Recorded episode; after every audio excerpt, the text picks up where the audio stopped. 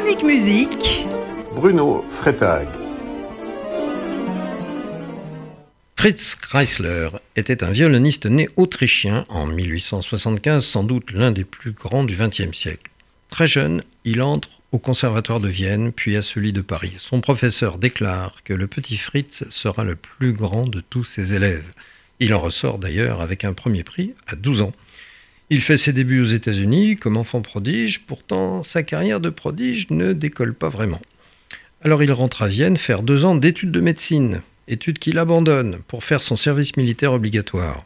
À son retour, il reprend le violon, mais il rate le concours pour devenir premier violon solo de l'Orchestre philharmonique de Vienne. Alors il travaille encore plus, si bien qu'un an plus tard, il est invité à jouer en soliste avec cet orchestre qui ne l'avait pas accepté dans ses rangs. Là, sa carrière internationale explose, Berlin, toute l'Europe, les États-Unis à nouveau, mais Chrysler se retrouve dans la Première Guerre mondiale du côté autrichien. Et lorsque les États-Unis rentrent en guerre en 1917, cela se retourne contre lui. Il doit alors annuler tous ses concerts aux USA. Il écrit un long texte dans le New York Times pour justifier sa neutralité et sa popularité finit par se rétablir. Puis c'est la Deuxième Guerre mondiale. Chrysler, alors à Berlin, quitte l'Allemagne nazie parce qu'il est juif part pour la France puis pour les États-Unis. Chrysler a composé un grand nombre de pièces pour la fin de ses récitals en bis, mais il ne voulait pas dire que ces pièces étaient de lui. Alors il trouva un subterfuge.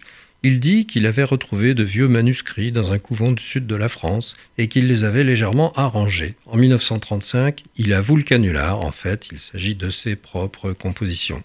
Certains critiques, vexés, lui en tiennent rigueur et dénigrent ses pièces, pourtant irrésistibles. Elles ont été d'ailleurs adoptées depuis par tous les violonistes. Voici par exemple Slide, la souffrance d'aimer.